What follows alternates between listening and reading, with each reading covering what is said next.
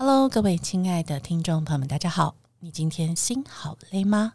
欢迎进入你要妈的单身派对。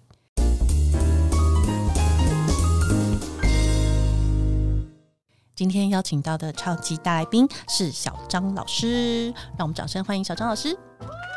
谢谢你好吗。那呃，我简单自我介绍一下，就是我是一个有领牌的过动儿，所以呃，跟一般的治疗师比较不一样，或者说跟一般的老师们比较不一样的地方，可能是我对于孩子们的冲动或者是孩子们的行为能够有比较多的理解。是对。那呃，过动这个诊断，在我成长的过程。Maybe 在认知上面造成的一些困扰，那但是也因为这个过动的特质，所以我的发散性特别强。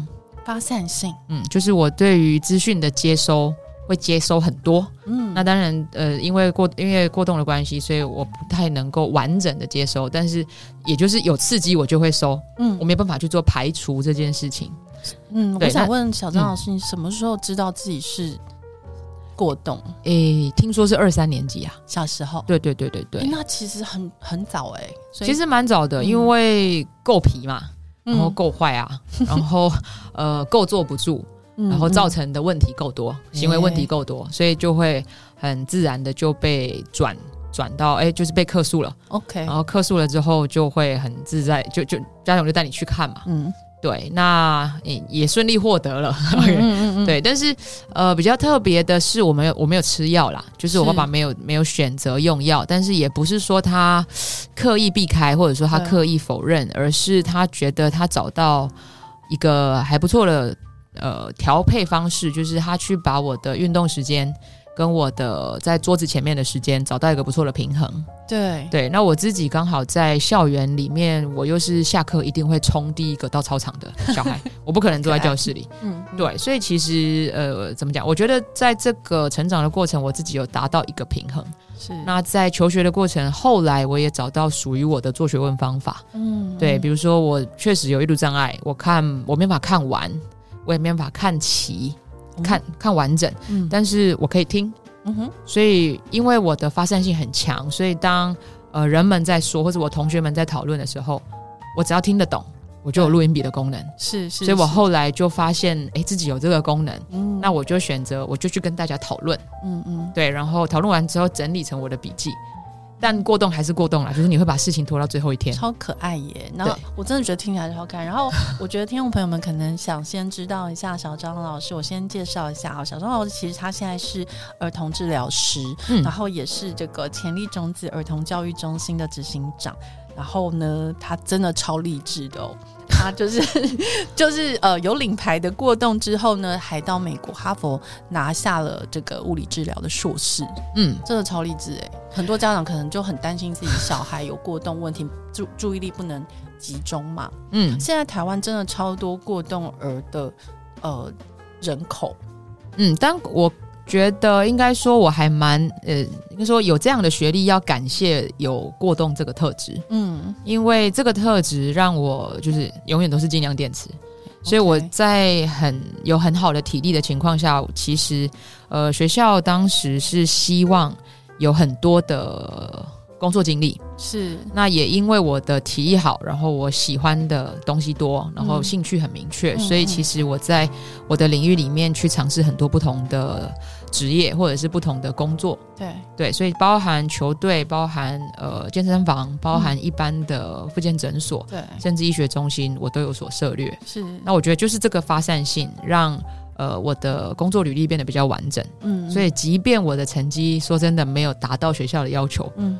对，那我先糊弄他有啦有过，那他就开了备审资料。哦，可以这样是不是？我觉得他是最后的啦，就是他的那个 deadline，我永远都记得，他 deadline 是四月三十。嗯，然后我二十六号跟他说，有，我已经考完托福了，而且他五月初就会把成绩寄到学校给你。OK，对，然后后来他们愿意开备审资料，嗯，然后呃看完那个备审资料之后，发现诶这个人蛮特别的。哦，他怎么可以三年做这么多不一样的事？嗯，所以他们就愿意给我这个机会来做 interview。可是，在台湾呢，如果三年做那么多的事情，会变成很难找下一份工作，嗯，因为大家看履历会觉得说，哎，这个人好像没有定性。哎，对，但是因为我的三年其实是呃，我的医学中心的工作，正职工作是持续三年。哦、我是用每天晚上的时间去兼差斜杠所有的，对，去兼差所有的工作。酷哎、欸，对，然后去支援不同的赛事比赛啊，赛场边啊，SBL 啊。对，或者说哎，亚锦赛啊，就你看起来就是很 outdoor 的人，对对对对，这很酷，我真的觉得很酷。那现在因为其实台湾很多妈妈爸爸们很担心自己小朋友有专注力，可是我觉得专注力这件事情好像跟平常的家庭生活也是有一些关系。有哦，看三 C 是不是真的会影响？呃，对，因为资讯量大，对我必须说，因为三 C 资讯量大，那三 C 有另外一个问，除了资讯量大之外，另外一个问题是，它一直都是一个做好的画面。对，那孩子们之所以专注力偏短，现在孩子们专注力偏短的原因，其实是当他要呃从文字当中，嗯，阅读完文字自己产出画面的时候，那个画面出不来。嗯，有点像是我们如果要看金庸小说，是。我必须要看那些文字，然后脑子有画面，我才看得懂他在写他在写什么。对，我看懂了之后，我就可以去接续所有的故事一直下去，那我就有专注力嘛。对。但是现在的孩子，因为他们大部分都是已经做好的画面，不管我路上的、嗯、呃广告看板，嗯、还是呃我后来接触到了三 C，你会发现那些不管是儿歌也好，卡通也好，都是做好的。对，所以他们的大脑就会变成比较没有习惯自己产出画面。是，那他们接收到的又是指令居多，去洗澡、来吃饭、收玩具，酷都没有画面了。对，但是就是、呃、就是这样嘛，就是要做这件事情。所以你说他要自己能够产出画面吗？嗯，我觉得很难。那我在阅读的时候，如果无法产出画面，嗯，那我就不会想看书啊，因为我看不懂。对，所以为什么我们提倡亲子共读，然后早期阅读也是这样？我从最一开始只有纯图的，到图里面一页有一行字的。到呃小学生可能可以有呃有图文相左，但是呃一页里面可能三到五行字的，到三四年级的学生可以去念纯文字的东西。它其实本来就是一个有图给你，好哦，那你会有一点想法，你的画面会出现。那随着年纪增加，我的画面就会慢慢减少。所以你能不能做出一个延续的画面？事实上就是你大脑的专注力。认真说，其实是这样。嗯，对，它是一个循序渐进的过程啊。嗯嗯，我其实是觉得这本书，哦，对，跟各位听众朋友们介绍一下。其实今天会这么荣幸，就是跟可以跟小张老师有个对话，就是因为彩石他们出了一本书，叫做《呃十分钟玩出孩子专注力的潜能游戏书》。那其实里面是适合二到十岁的小朋友做。呃，比如说听觉、视觉、逻辑跟呃桌游的游戏来培养专注力，然后他们其实这本书真的很有用诶，就是我才翻开前面的第一个 chapter，然后里面的十个问题，就是每一个都可以独立开一集来讨论的，就是小朋友让爸爸妈妈最操心的一些事情，哦，比如说就是呃不要不要啊，不可以。到底要怎么跟小朋友沟通？然后还有就是说戒尿布怎么办哦？这是比较偏小的。嗯、然后也有一些就是比如说呃，他在饭桌上不好好吃东西，比如说扔食物啊，或者是含含饭啊这种。对。然后可能吃两个小时都还在那里，然后就跟父母僵持不下。对这种状况非常的多哎，然后在这本书里面，其实小张老师都有提出非常明确的步骤，就是教大家怎么样跟小朋友来互相锻炼彼此的理智线。对，小小张老师是怎么研究出这些方法的？呃，尝试。其实我是自己有试用在就是我的干儿子跟干女儿身上，那加上其实我们算是友善工作环境，我们。的老师们上班是可以带小孩的啊，所以他们其实是他们来教别人的小孩，但他们的小孩就在我们中心长大，在那里跑啊，然后就从在地上爬，从在婴儿喂母奶开始，是对，所以其实这些东西、这些方法，事实上是我们自己在跟我们自己的孩子去做沟通的时候，呃，有效。那呃，我会去观察我们的治疗师们都是怎么去跟孩子们做沟通。然后从中再去做一些整合，嗯，但我必须说，没有一本教养书可以解决所有家长的问题。如果可以解决，现在除了超过一万本教养书了，真的，而且每个小朋友真的都不太一样。对，所以其实我们的做法会比较偏向，你可以去买各种不同的教养书。是，但是这些教养书你看完之后，你可以来问我，告诉我说，我想要用什么方法，可是我不知道在我小朋友身上适不适用，我要怎么用？嗯嗯。嗯，那我们的工角色大概就会是，呃，我就和你小朋友的个性。嗯、告诉你这个方法，你该怎么跟他说？是，这大概会是我们目前在教育现场比较想做的东西。我自己看完书，我的感觉是小张老师的笔调是非常中性的，嗯，然后很合理的，不会要求家长做一些过度呃包容的行为。就是说，我们还是跟小朋友是平等的，然后我们是跟他们是。呃，互相了解沟通的，我觉得这件事很重要。比如说，他在、嗯、呃一开始就有提到，就是说小朋友跟小朋友，我们要怎么样？呃，家长要把握四个原则，好，就可以养成好的家庭文化跟行为的教养。呃，我们请小张老师说一下，这四个步骤是哪四个呢？OK，那通常来讲，我们会希望第一件事情是你得先说出小朋友的想要。基本上，小朋友的需求哈，如果被你说出来了，基本上他情绪就下来一半。哎，真的耶。对，因为他知道你懂。小朋友很多情绪拉上去的原因，是因为他觉得你不知道我要做什么，所以我就只能哭到底。是对，所以其实当我的第一句话是告诉他，我知道你想要吃，啊，我后面就可以可是了。对，但是我的我知道你想要吃，需要让他知道我其实很清楚。但是，呃，为什么我需要先说这句话的原因是，如果我不先说，他不会知道我后面提供的方法是为了满足这件事。好，这这件事我要问一个很难的问题哦，哦小张老师，就、嗯、是我们经常在捷运站会看到那种，比比如说晚上十一点在月台上哭闹的小孩，嗯，然后妈妈就坚持说你自己走，我不要抱你，好。其实这个时候，这个画面，我想大家都很熟悉。哦、那时候，我每次我心里的翻译机是：妈妈，我好想睡觉。嗯，你把我抱起来好不好？嗯，好。但是妈妈坚持要他独立嘛，不能不能抱，好，抱了就。嗯会坏了他的这个独立自主，那这时候我们到底要怎么办？家长真的很纠结，这么硬哦，超纠结。十一点呢？是啊，好了，基本上十一点是一个小朋友应该要睡觉的时间了，没错，没错。所以说真的，十一点在捷运站他要抱，我会选择抱，但是没错哈，他不能。我觉得这个行为真的，我们硬要挑问题，我会觉得妈妈，我想要抱抱，因为我我我很累，还是妈妈我想要抱。他从头到尾就只有告诉你妈，我想要抱，然后他就是跳针，然后哭。对的情况下，我可能会硬要挑，我可能会说的东西叫做：我有听到你想要我抱你，但是哭哭没有抱，请你用好听的声音说话。OK，对，所以如果他可以接受用好听的声音说，然后我去抱他，我觉得本来各退一步就应该是这样，因为小朋友本来九点就应该睡，是是没错，十一点不应该出现在捷运站。不得已的原因，他可能很晚。对对对对对对对，那。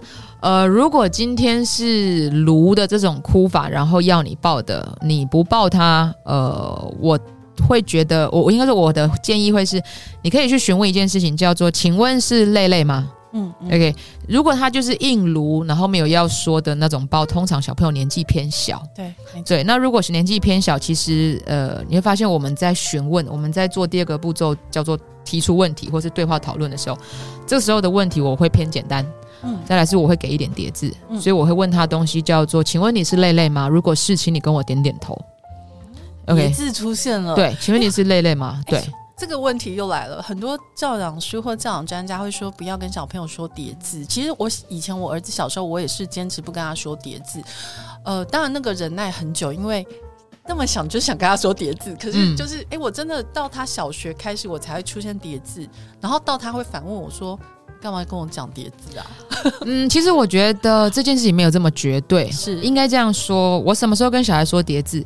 我希望他回应我的话的时候，我会说叠字。Okay, okay. OK，今天我们说的不要跟小孩说叠字，其实这个前提建立在我希望他听懂我们平常对话的语句。这时候我不会用叠字但是如果是一个我希望他可以做出来的需求表达，嗯，我会说叠字。我会跟他说：“请问你是要喝水吗？”你跟我说：“爹爹。”因为这件事情是在降低他在有情绪的时候要表达的难度。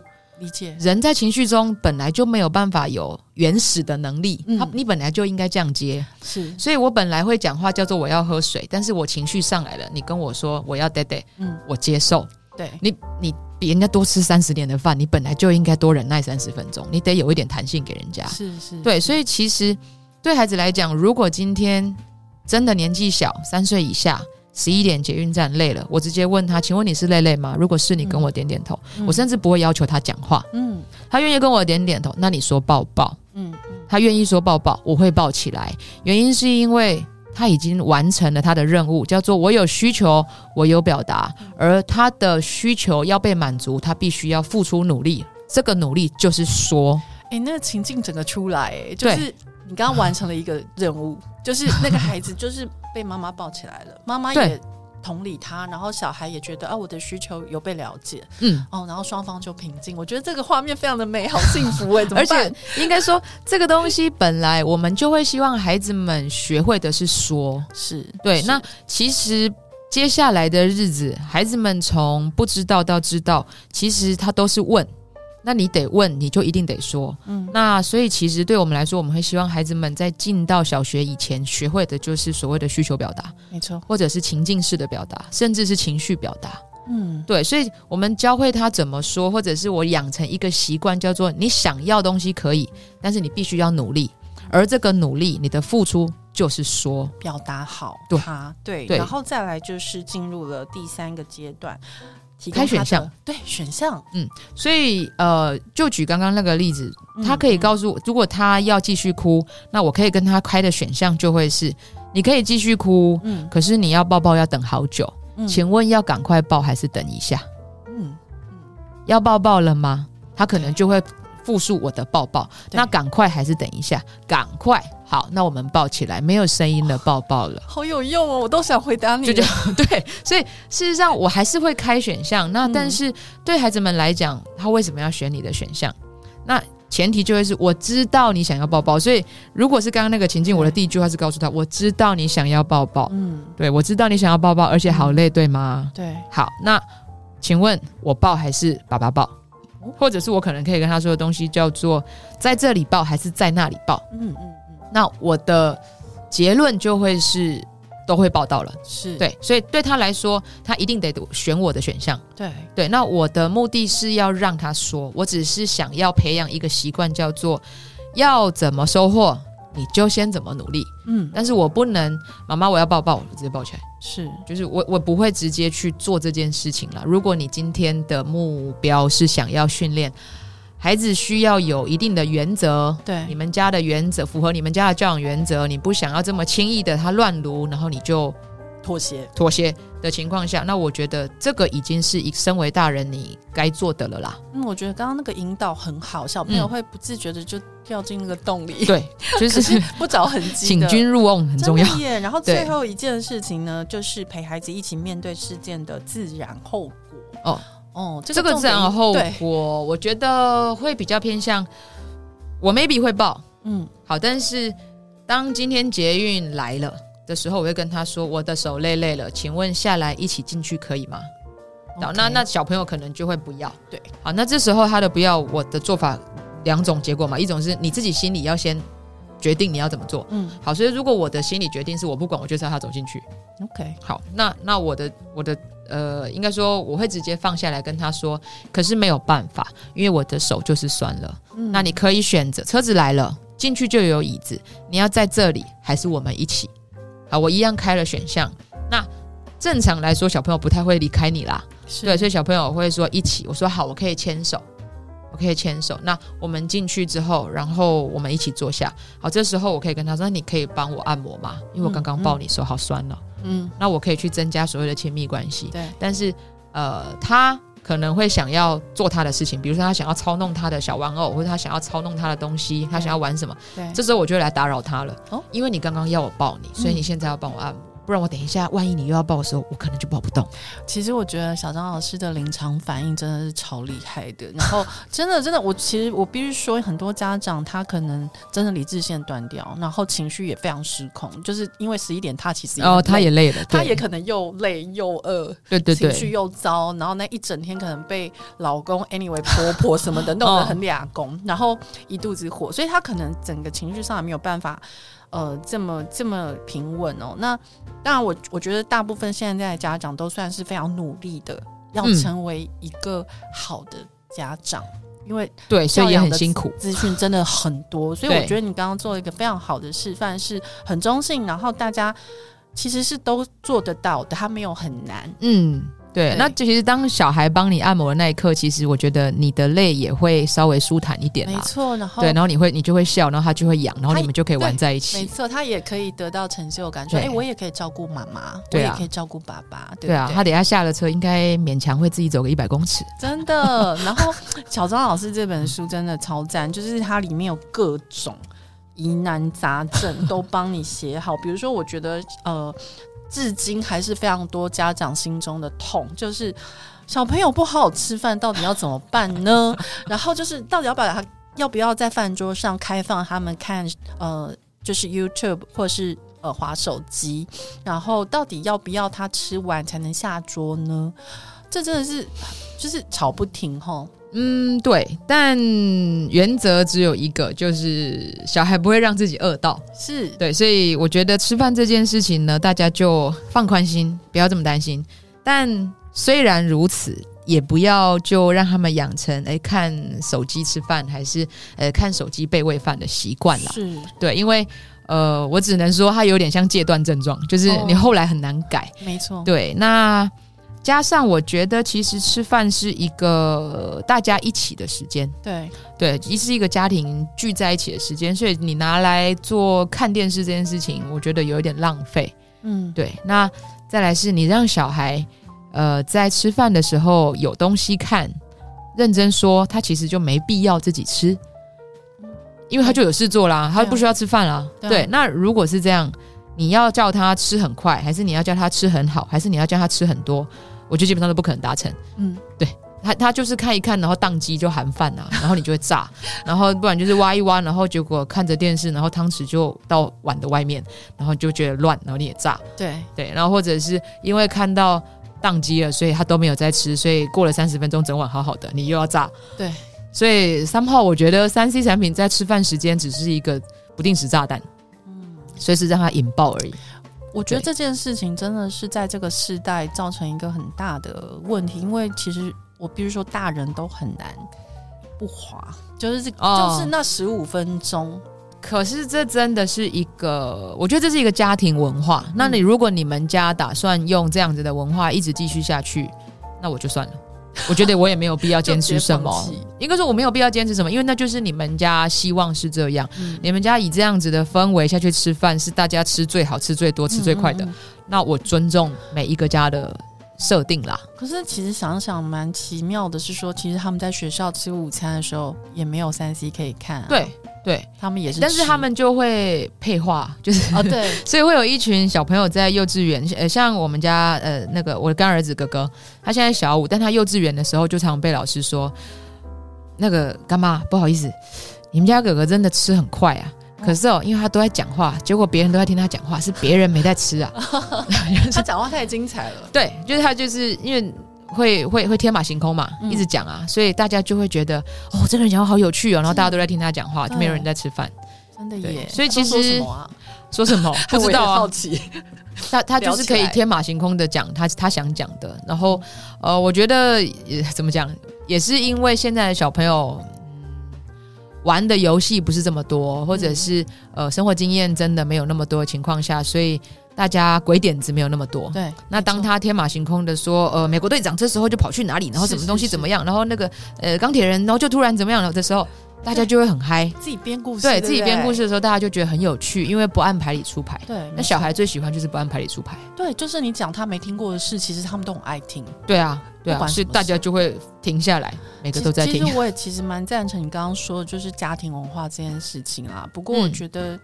嗯目前台湾的现状，我自己观察啦，嗯、呃，我觉得可能有很多种原因哦。比如说隔代教，我不是说隔代教养不好，而、嗯、而是就是真的双薪家庭很忙，对，很可能吃晚餐的时间爸爸妈妈都还没回来，嗯，然后阿公阿妈或者是呃，就是他没有办法，或是一个妈妈在家里准备，他就是边准备小孩又在乱，他可能真的要借助这些三 C 保姆来协助的时候，嗯、好像真的是。不是说大家不想要，而是无力感很重。嗯，我没有觉得完全不行，因为比如说我们去餐厅，对，我们去餐厅，然后大家都吃东西，然后大家也也，也都吃的差不多了。那但是大人们想聊天，对，那小孩没事做，是。好吧，那这时候你说我把手机给他，让他在那里，让他在那里安静的看。其实三八我觉得没有关系，压力不用这么大。小孩没有到完全不能接触这些东西，又或者应该说小孩接触这些东西可以，只是要有人陪，嗯、或者要有人说明。那我觉得如果今天你可以确定他在看什么，你的余光瞄得到，我觉得其实没有关系，就是不要这么。不要这么压力这么大。对，我觉得小王老师从刚刚一路这样讲过来，就是大家应该可以听得出来，所有事情它都是有一个空间的，就是对我们还是要看情境。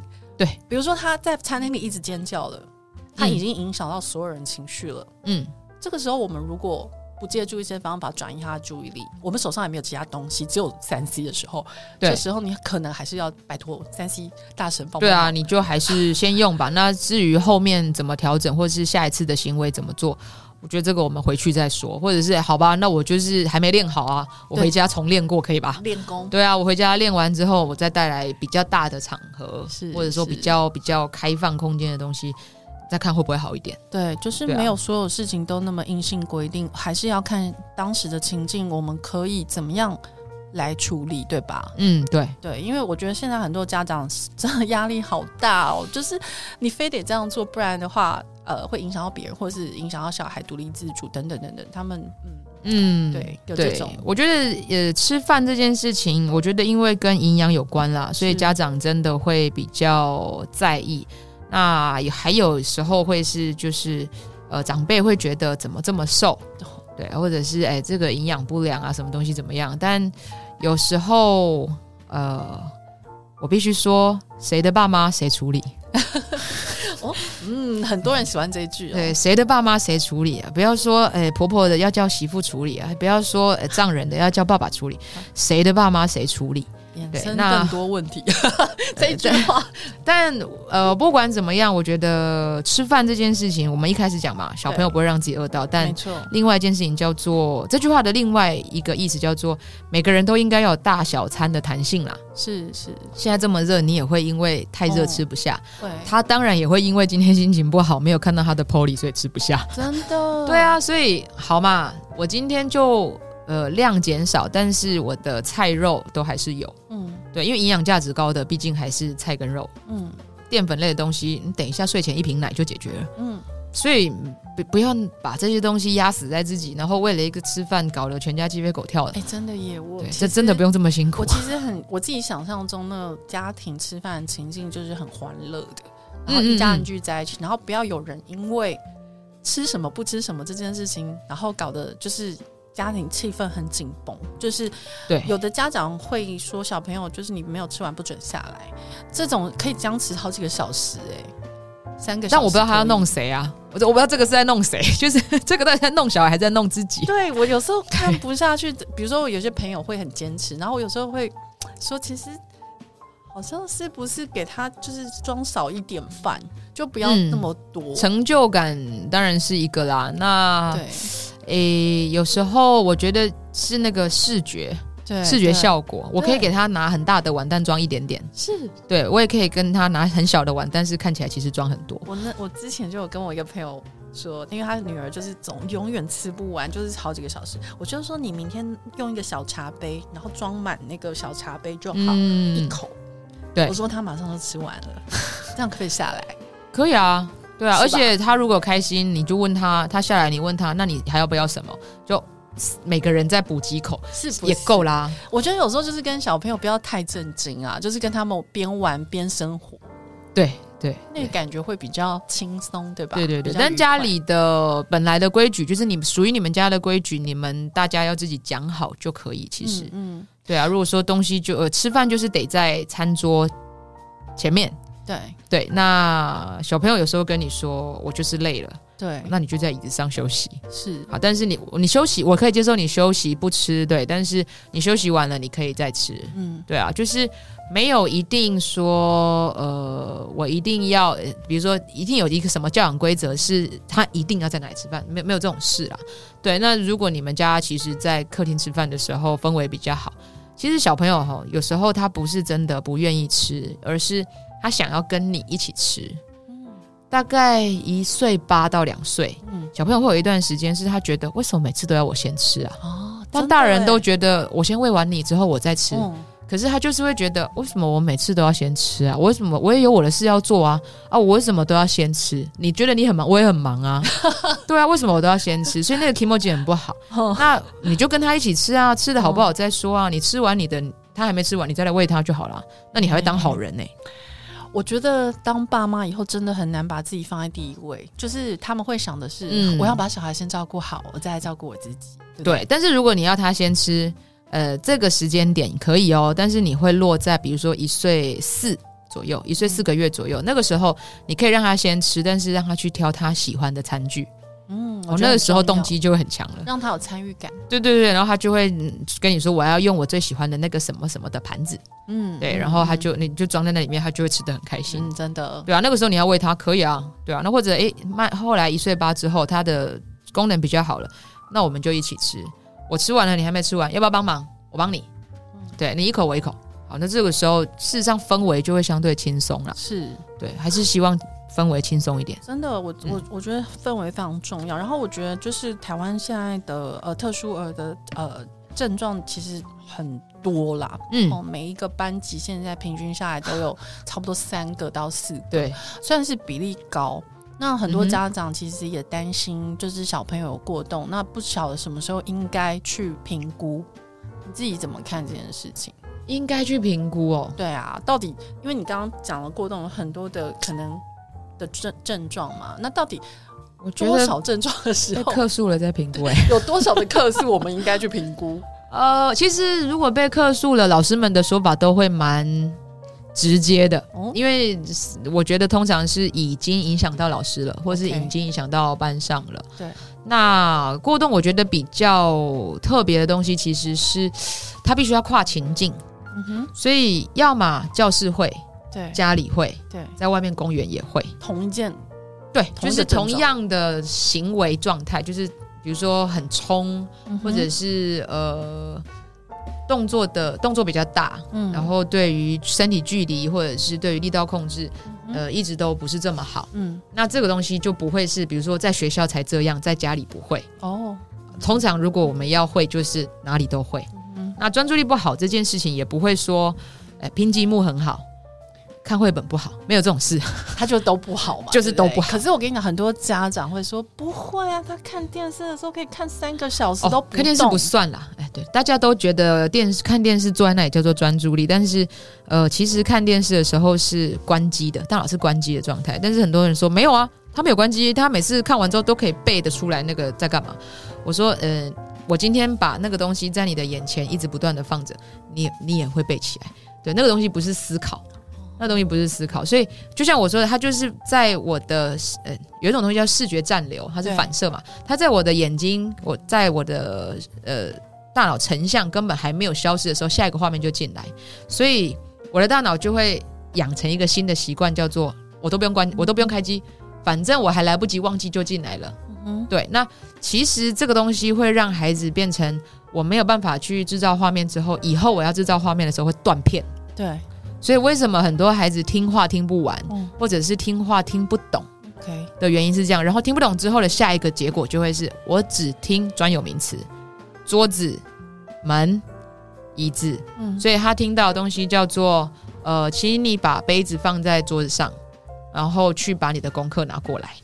那你就会看到有人把杯子放在桌子上，然后坐在椅子上等你。嗯，然后你就会炸掉。OK，我刚刚叫你去拿作业，你在这里做什么？太长了，因为太长了，对，听不完，对，对，听不完，然后也没有画面，嗯、所以他也没有一个新的画面叫做功课拿来桌上之后，我就在写功课的画面。是，是对，所以对他来说，这个这个画面制作做不出来的时候，我当然就没办法理解。嗯，对，所以其实为什么我们一直在强调制作画面这件事情，嗯、跟孩子的语义理解有关。那孩子说真的读不懂，嗯，就不用写了。嗯，他的造句跟照样造句都不用写，嗯嗯，根本就写不出来，他就只能写家里发生的事。哎、欸，对，这是很多家长心中的也是困扰，哎，就是对，因为会被那个。一直 爆料。哎、欸，那过动跟雅思好像常常连在一起并发，对不对？诶，应该说 就是合在一起。呃，雅思有时候会合并一些冲动的东西，但是因为我觉得其实孩子们本来就都有活动量，是每个孩子每个个体都有自己的活动量需求。可是，呃，因为我们现在的空间小，对，人口多，所以孩子们的活动量本来就比较难，呃，获得足够的宣泄。嗯，所以看起来好像每一个都很冲。对啊，可是其实我们让孩子们跑完、跳完，身体感觉满足完之后，嗯，我们就会发现，其实雅思的特质还是相对明显。是，但确实很多雅思会合并有所谓的冲动或是活动量大的问题。对，但我们我自己啦，我自己不会把，嗯嗯嗯，我不会说他亚斯就合并过动，因为对我来说，我觉得那个冲动的东西其实比较偏向他对于我们的语义理解没有那么完整的时候，呃，产生的误解。所以他有时候不是冲动，他有时候是真的没听懂，然后他就直直的去做他觉得可以的事情。雅思就是这样嘛？对，然后结果就会被认为是我已经跟你讲了，你还故意。但是我就不是，我就是单纯的，因为我的理解是这样，所以我没有 catch 到你的点是什么。对，不过这个非常优微的一种很真的要懂啦，就是我觉得你真的要愿意停下来去了解孩子现在为什么这么说。或者是孩子现在为什么这么做，甚至你真的看不懂，嗯嗯，你可以跟他核对。对，我觉得核对这件事情是亚洲文化最缺乏的，又或者是最没有时间做的。对，很好。因为亚洲文化只有空告诉人家我们的缺失在哪里，比较少有机会告诉人家你哪里做的很好。真的哎，因为东西方文化我觉得是有差的啦。那东方文化真的就是我们可能真的双薪家庭，然后急着赚钱，然后真的时间不够，所以我没有空告诉你哪里很棒。你只要赶快把缺失改变，呃，我们就一定可以做得更好。好，我接受，但是你不能说每一次你都要去设定你讲的话，人家一定懂。嗯，所以当我在跟孩子说的时候，呃，通常我跟孩子们的讨论一定会是问句不断的来回。而且我的问句可能很有可能就是只有是非题，所以请问这样子有没有影响到老师？有，所以有。你觉得接下来应该怎么做？好，这时候我才是开放性的。但是在前面我去跟他讨论这个行为合宜不合宜、可以不可以的时候，我会去用很多的是非题去问他，他自己觉得呢？嗯，那对孩子来讲也一样。他今天跟我讲了一个东西，呃，我听起来很模，他讲得很清楚，我听得很模糊。这时候，呃，大人大部分会用自己的生活经验去说你一定是怎样，对。但是事实上，我比较在意的东西是，我可能会去做所谓的核对，叫做我听到的是你说什么东西是发生什么样了，然后后来又发生了什么事，你的意思是这样吗？是。好，这时候如果你的孩子真的不是这样，他就很不屑的跟你说才不是欸，但有没有听我讲话？好像哦，对。但是国中生大概大概就这样，差不多。对，所以。呃，我觉得有没有核对会决定你到底有没有听对对方的话，而这件事情不仅限在十岁以下的孩子，对，基本上我觉得零到九十九岁都一样，真的，对，不管几岁都一样啊。就像我妈会跟我爸说，哎，这可以爆料吗？好，可以。我妈会跟我爸说，你你穿个外套再出门，嗯，然后我爸就炸了，我爸就会说，我脚快七早回啊，被青蛙头要给你灌，对，然后我就说，你们两个等一下。然后我妈就说干嘛？我就说你刚刚跟他讲出去穿外套是担心他着凉吗？然后我妈就说对啊，连话都不会听。然后我就说，我问我爸，我说你刚刚回他那句话是因为你去外面倒完垃圾进来，所以你知道外面冷不冷是吗？他说对啊，我都七十岁了，难不成我不会知道冷不冷要不要加外套吗？我说那你有你没有听出来他在关心你吗？他就说啊，哇，所以这中间没有核对。如果我如果我妈说你出去记得穿外套，我爸说你的意思是怕我冷到是吗？我觉得就不会起争执了。哦，有时候就是转一个，就是一句话，就是对。但是我妈妈就是会觉得她怎么可能听不懂我在关心她？好，但是我爸就会觉得他怎么可能这是在关心我？他就是在叫我一定要听他的话，穿外套，就是管我。对，那我想说。你们要不要花一点时间 去了解一下彼此到底在讲什么？所以我说这个东西几岁都一样。我觉得小张老师可能要做成一台类似像 Siri 那种东西，AI 人工智能放在每一个家庭，然后语言翻译机帮所有的亲子跟这个夫妻之间做翻译，不然真的会每个家庭每天都在各种冲突，对对，各种误会，各种不谅解，对，所以才会有呃有一套新的教养观念出来说。会建议大家用比较多的我讯息，嗯，就是。呃，如果我们用你开头，大部分的人都会觉得我要被指责了。是是是，就是对，所以当然是你，you too，对对对，我没有说，对不起。对，但是呃，后来我应该说这个我讯息，我们后来的想法其实是，呃，我看到。你从回来到现在都坐在这里，嗯，不知道你功课写完了没？嗯，嗯啊，如果你还没写完，我是建议你赶快去写啦。嗯、哎啊，如果写完了，哦，那恭喜你，嗯、对，你就在这里吧。嗯，对。但是如果我今天一进门，第一句话就是说，你怎么还在这？你功课我们在写。嗯、这时候你就会获得一个青少年跟你说，只要写完了我不好？要你管，我就走了。哦，这已经很有礼貌了耶。一般的青少年是完全就是你知道，哦，耳机戴着，对对对，耳机戴着完全不甩你。对啊，所以所以有时候我觉得，就变成说我今天如果先判断，我听到你开头，我先判断有人要骂我了，我就耳朵关起来。对。可是我如果今天是哎，我发现什么之后，好吧，我勉强听一下你到底想说什么，嗯、你的发现是什么？真的。对，或者是我感觉是什么？你的感觉是什么？我觉得台湾哦，就是台，就是我觉得可能每个城市的人都很像，全世界哦，不止台湾，嗯、就是大家都急急忙忙的生活，然后很少真的有人愿意。停停下来，听听对方想要说什么。好，因为大家都赶时间，真的每一个人都觉得我很忙哎、欸，对不对？我我哪有空？我还有一百件事要处理。可是说实话，你真的慢个几秒钟，让真的没关系，真的好好说话，其实很多事情都会化解，嗯，或者让子弹飞一下。对对对，对没有什么事一定要立马现在 right now，对，会怎样，对不对？哈，所以我真的觉得小张老师给了我们很多启发哎。然后我在小张老师的书里面还看到一个东西，我觉得很有趣，叫做善用三明治沟通法。咦、嗯、到底什么是三明治沟通法？嗯，就是我们会给一个比较正向的开头，比如说，呃，当我今天要夸奖的时候，我的说法可能会具体一点。对，哎，我觉得你今天吃饭比较快，嗯，是因为哎换汤匙是不是？嗯、还是今天那个碗比较浅，所以比较好挖？嗯，其实我觉得你给的正向的东西要稍微明确一点，你不能整天跟他说你很棒、你很帅、你很漂亮。就是这种比较没有诚意的说法，要清楚明确，要清楚明确，要具体一点。嗯、对，那当你开了头跟他说，呃，有，我觉得你这一次有进步，对啊，因为其实我发现速度有变快，嗯、可是你有没有发现，其实旁边这里有掉？那我们下一次要怎么样让它不要掉？然后我们再来给方法。所以我会先给一个很具体的，这一次哪里做的很棒，但是缺失在哪里？所以我还是会给缺失。没办法，我们亚洲人一定要给缺失的。我们不能全鼓励嘛。好，所以我指出我的第二件事情是我把问题提出来。嗯，那最后一个是我来告诉他，那我们一起来想一下，那不然你觉得可以怎么样？还是你要不要试试看别的汤匙？不一定是你的问题，也有可能是汤匙的问题。还是你觉得是妈咪的问题啊？要不然我下次煮比较好，比较好咬的。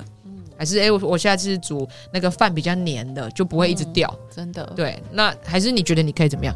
我觉得应该还好吧。我自己下次怎么样挖就好。嗯，好哦，那我们试试看。对，所以父母也是心脏要练强一点啦。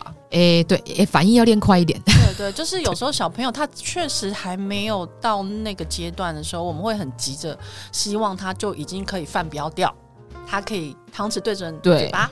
哦，全部的饭都送进去，我觉得其实这个东西好像也不要那么操之过急，给他们一个自己的 tempo，这样应该也是对的吧？对，也可以，因为应该说，当我前面给足够的经验累积跟练习的时候，其实你会有收割的那一天啦。是啊，但是你不要说你前面都在喂，然后你突然要他自己吃，因为要去上学了，所以要练习自己吃，然后练习自己吃，你觉得他吃很干净。真的啊，不是啊，啊，前面你都叫人家，你都给人家喂呢。对呀、啊，小孩是无辜的。对啊，那你要怪谁？嗯，他不会是也是。也是你的问题啊。呃，其实我在看你的序的时候，我有看到呃，你只说了很多在美国受教育跟在台湾很不太，就是很多不太一样的地方。那你真正你觉得你到美国受到那些教育的冲击，你印象最深的是什么？是问，大家都很敢问问题。嗯，对。但是台湾的孩子不太敢问问题。对。又或者说，台湾的孩子没有那么多的。被允许问问题的机会，嗯，对，所以其实我觉得在美国，呃，人们很敢问，不管你是什么人，哦、对，然后再来是他们其实对于表达自我这件事情，他们做的蛮彻底，嗯，对，然后也蛮敢做，嗯、所以其实他们未必知道正确答案，但他们就是会愿意试。其实这件事情很有趣哦，你去看。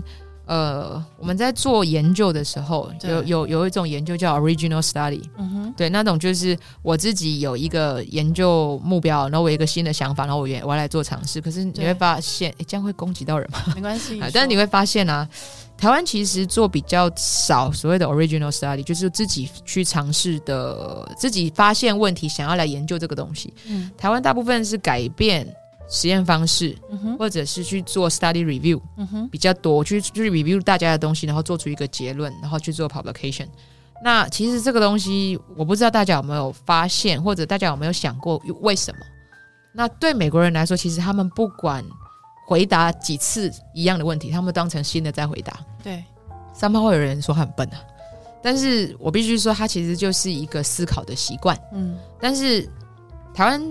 过去台湾的孩子其实很长时间是在做考古题，对，所以我看到前面三个字我就知道答案是什么哦。所以一样，我当我要去发现问题的时候，事实上是相对不容易，因为我们没有这么多的经验去练习。嗯。在过去，我觉得资讯时代没有那么资讯世代不是这么短的时候，资讯世代可能是五年一个 generation，甚至十年一个 generation 的时候，比较没有关系。嗯，可是现在因为知识是爆炸的，所以这个 generation 其实是每一年都在更新的状态。如果我找不到社会的需求，我找不到问题，对，那就惨了，我就没有竞争力了，我就只能不断的去做一样的事情，跟。呃，under 人家的 instruction，然后去去去做人家交代的事情而已。没错，但是这不会是我们想要，因为毕竟我们就是自己一个岛上玩大富翁，新台币也只有我们在用，所以 这件事情是很危险的。大型的大富翁，对，这件事情是很危险的。我还是得出去跟人家玩美金，还是得出去跟人家玩人民币之类的，我不管。但是总之，你总是得出去跟人家竞争的。那你总不能我都不会发现问题，对，但是我很会解决问题，所以 problem solving 很强嘛，因为你给我无限 solution，我都我都经历过啊，是对，所以我可以呃，你告诉我这个东西，我就可以立刻解给你。对，但如果是新的问题的时候，新的问题是人们找出来的，你找不找得到才是一个点啊。没错，但我们的人不会找问题，对对对，这才是问题，我们的人不会找问题。嗯那嗯，那我们就只能 by order 啊。嗯，我就没有办法去 create 一个新的东西出来。嗯，但其实孩子们接下来需要的三件事情而已嘛：学习动机，嗯，搜寻的能力，对，判断。搜寻结果。是。正确与否，是。就这样。他们就需要这三件事。对，这也是现在很多家长就很 care 的，就是说我到底要怎么样引起孩子的学习动机？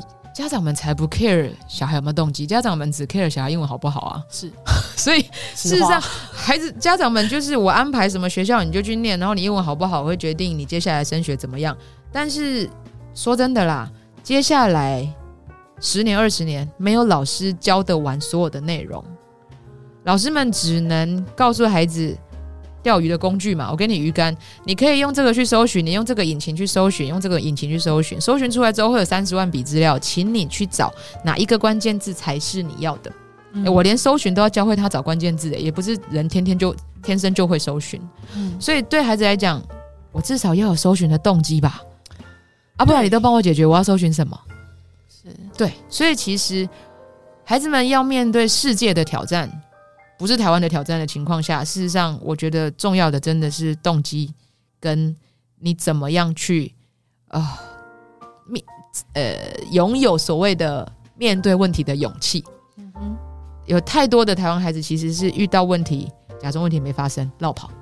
嗯，我可以说，他会跟你说：“哦，不用不用不用，我不用玩这个，没关系啊，我玩这个就好了，玩他会的，对，我玩别的就好了，这个没关系，这个我不喜欢，不用不用，谢谢。嗯嗯嗯，对，可是。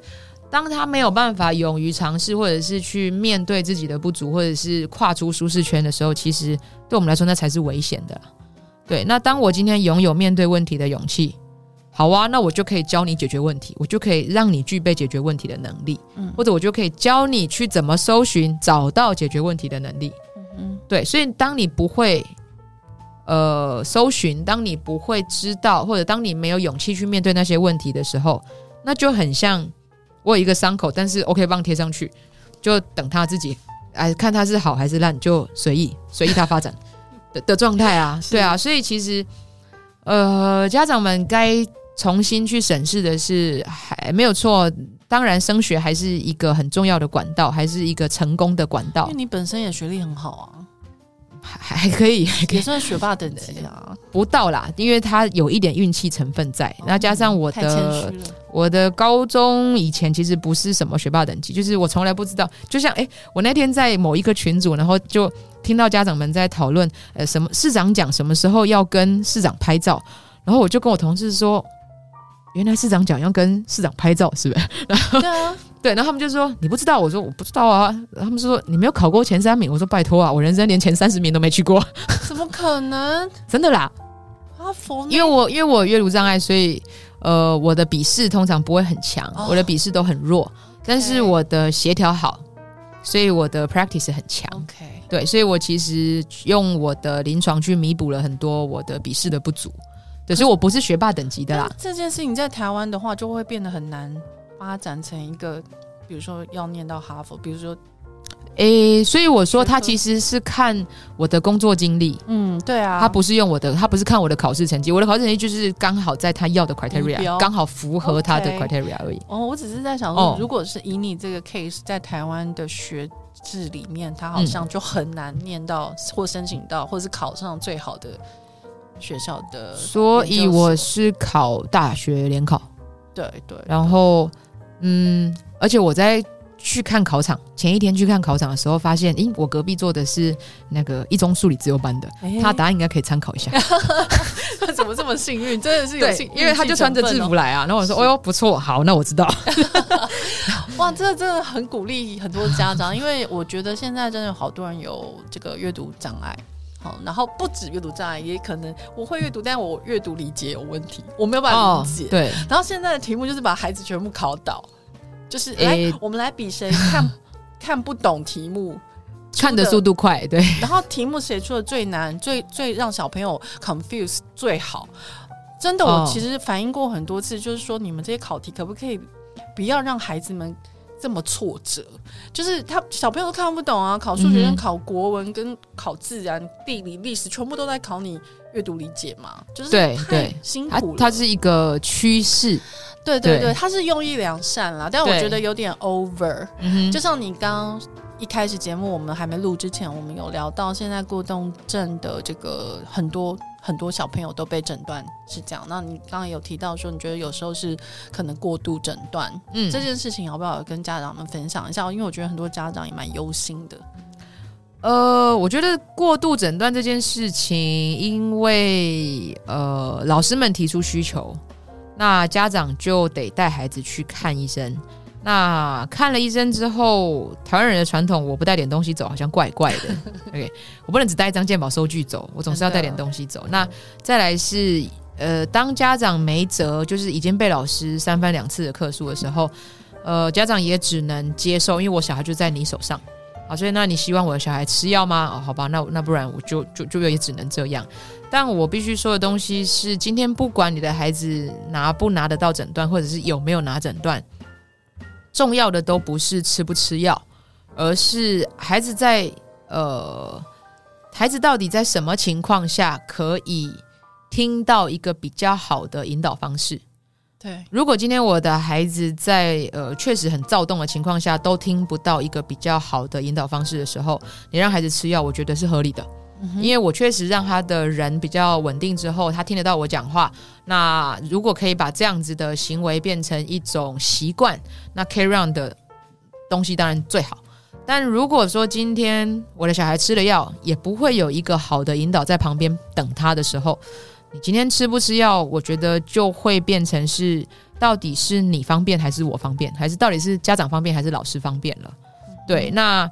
就会有家长说：“那我就让他上学的时候吃，不要造成老师的困扰。然后放假在家的时候不吃。嗯”呃，其实我觉得用药这件事情都还是遵照医生给你的建议，就是该调药、该减量或者是该加量这些东西都去跟医生做讨论。没错，对，那不要有太多的偏颇，或者是有自己的想法进去。我觉得家人们的想法最重要的就是。你给不给得出一个比较好的行为逻辑给他？我觉得一般家长担心真的是，就是其实这几天也是吵得很凶，就是小朋友用药的事情，然后就是大家都很怕自己小孩长期吃药会有不好的后果。嗯哼，但是我想问的是，过动症这件事情，它是不会好的嘛？它是特质，所以它就是带在身上的。对，它就跟雅思一样，其实它就是一个特质。所以变成说，如果是去你的机构，嗯，你们可以让他就是知道什么时候该做什么事情。我们会用呃，应该说我们会用他的行为所带出来的后果，让他自己去观察。所以其实不管雅思还是过动都一样，我们希望孩子们能够找到的叫做自觉。嗯，有自觉才有反思，有反思才有检讨，才有改变。很棒。那如果今天没有对自觉，对，你讲什么都一样，你就是只有不断叫他不要这样，不要这样，不要这样，你跳针他也跳针，是，所以就没有意义了。对，所以我们的做法其实是让他，他就是做了之后停，把他停下来，问他，那他觉得刚刚做完之后大家的反应，他他观察到的是什么？那这个他观察到这个这个反应是你希望看到的吗？还是其实你做了之后你有后悔？嗯。OK，那当孩子告诉我说没有，其实我不想这样，我刚刚没忍住。嗯哼，好，所以这时候我觉得孩子们会需要的东西就会是，你什么时候去观察他有那个冲动？对，你能不能发现他有那个冲动了？那这时候，呃，身为治疗师，你要跟他说的东西叫做：我有发现你看起来好像想要做什么，我觉得你需要想一下。嗯，好，当孩子成功忍住一次的时候，他就会知道那个是什么感觉。好，那。到后面，他要把这个东西、这个行为或者这个控制模式带回学校的时候，他可能就会知道，呃，我现在这个感觉就是我可能会不小心碰到人家了，那那我要稍微忍一下。嗯，好，这个就是我们教给孩子的东西。可是，当孩子发现我把这个东西带回学校，我我发现我要做什么，然后我需要忍耐了，结果周遭的人们却一直来 trigger 我。嗯哼。我会不会没忍住？会，我就会没忍。所以我们最常发生的就是小孩在我们这里很好，回去学校两天也很好，第三天爆掉了，因为他觉得怎么在那个环境中大家不是这样对待我，好，所以他觉得没效，轰上来。所以我也只能跟家长说的东西叫做：我们只能去看他能不能慢慢学会，不管周遭的人怎么对待他，他都。用自我喊话的方式，或者自我提示的方式，去找到一个他觉得可以在这样的社群中生存的方式。嗯，对，所以不管今天是雅思还是过动，都一样。我今天要孩子们，我今天要教给孩子们的东西，都是怎么样融入社会，而不是他一定要配合什么，在在不影响他人的情况下做你自己。没错，我觉得呃，就是小张老师他有嗯在。书里面有写到一句话，就是说，原来我不影响别人，就是一种遵守规则的表现。嗯，这件这句话非常重要，哎，因为、嗯、呃，其实大家一直在讲说，想要什么是自由，嗯，然后怎么样不要影响别人，然后怎样是符合团队的团体的一个规范。嗯、其实这句话，我觉得他真的是，呃，我看到的时候，我有觉得，哦，嗯，说的很好哦。嗯，谢谢。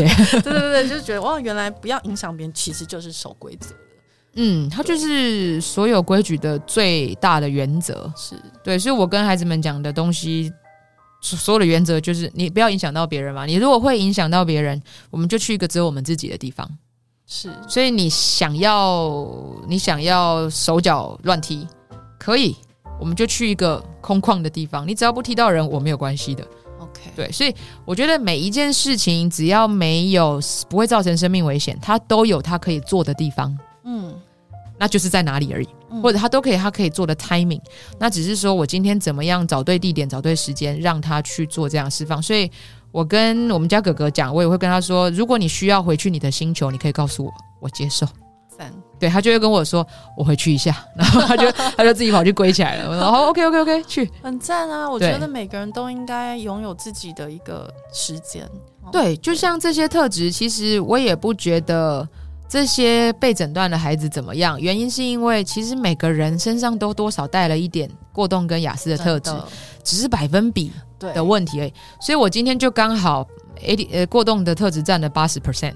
所以我看起来比较跳一点，那但是别人就是雅斯特只占了八十 percent，所以他看起来固执一点。对，但是如果我们身上没有任何一点雅思的特质，你其实认真说，我们也很难在某一件事情上成功。对啊，你今天要能够停下来，然后去坚持你想坚持的东西，嗯、其实你是需要有一点雅斯特质在的。所以只是说我今天怎么去把我的特质发挥的比较好。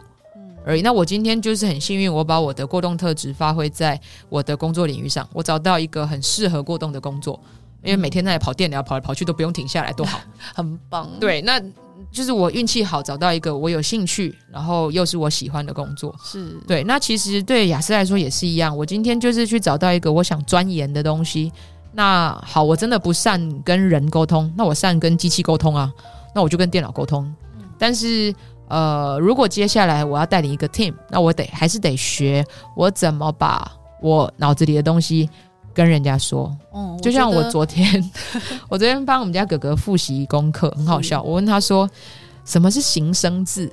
哦，五年级，然后他们在学形声字跟会意字。我就说什么是形声字？他说我知道，就是。两个东西组起来的，然后我就说，然后呢？他就说，就是两个字组起来的，有一个是部首，然后有一个是字。诶，不错哦。我说那什么是会意字？他说就是也是两个东西组起来的，然后一个是这个，一个是那个，然后他们就会组起来。也没有不对。哦，我就说，等一下，等一下，等一下，我们已经五年级，我们要先学会怎么把话讲给人家懂。哦，对，所以。好，所以你说形，所以形声字是什么？他说，嗯，就是有两个东西。我说两个东西分别是什么？那他就说，我也不知道。有时候是人部，有时候是什么部？我说好，有一个是部首，但是有一个是读音吧，不然那个声是哪来的？对，他就说，哦，对，所以有一个是配件，有一个是读音，所以形声字的读会取那个声符，然后会读那个音。然后再去用那个含义把它配起来。我说那会意字呢？他就说，呃，就是用那个两个字配起来的意思配成一个字的。我就说对，所以你要说的东西不是这个那个，因为孩子们最常讲的就是这个那个，然后那个什么，然后就什么什么啊，就这样那样。对，然后你就家长就要填空啊，你们要不要 把话都讲清楚？对，所以其实把话讲清楚是孩子们接下来很重要的事情啦，因为接下来。呃，我们不是对岸的，我没有办法走精英政策。我们台湾不可能只出一个马云，嗯、我们一定是走团体合作。是，那团体合作，我今天就算真的很优秀，我要当 leader，我也要讲得出人话，是我也要讲到人家懂。我觉得很多时候个人魅力是来自于他的表达。对，所以其实会需要孩子们学会说，但那你可以说明的情况下也就好了。对对，所以我其实不需要你学会太多什么说服人家的东西，但是我至少你最基本的说明，你可以在你的领域，你可以钻研你的科学领域。科普类的领域，或者是建筑的东西的领域，但是你需要把你的需要说给下面的人听，没错，你才有办法当 team leader。是，那不然你再优秀，下面没有人也一样。对啊，带不住人也是一样。对，所以我觉得今天呃，小张老师。讲了很多，反正我就是许愿，希望有人把小张老师做成一个那个 机器，我可以放在家里的中心。然后，反正有人在冲突的时候，他就会自动跑出来说：“我帮你翻译。”妈妈的意思是这样，儿子的意思是这样，你们先不要吵，大家都是爱对方的哦。这样，我真的很希望家庭里面有这样一个角色，我觉得是很重要的。所以，我觉得这本书啊，虽然它其实真的蛮薄的，这本书只有其实只有呃两百多页耶。但是它里面讲超多事情，嗯、然后而且还给超多专注力游戏，然后每一个都超好玩。嗯、我每个都看，然后我都觉得哇，如果这个在带小朋友，或者是在学校，然后或者是家里有两个小小宝贝，然后你可以跟他们一起玩这些游戏，然后这些材料啊、道具啊，都是每个家庭都有的，比如说杯子，嗯，比如说乐高。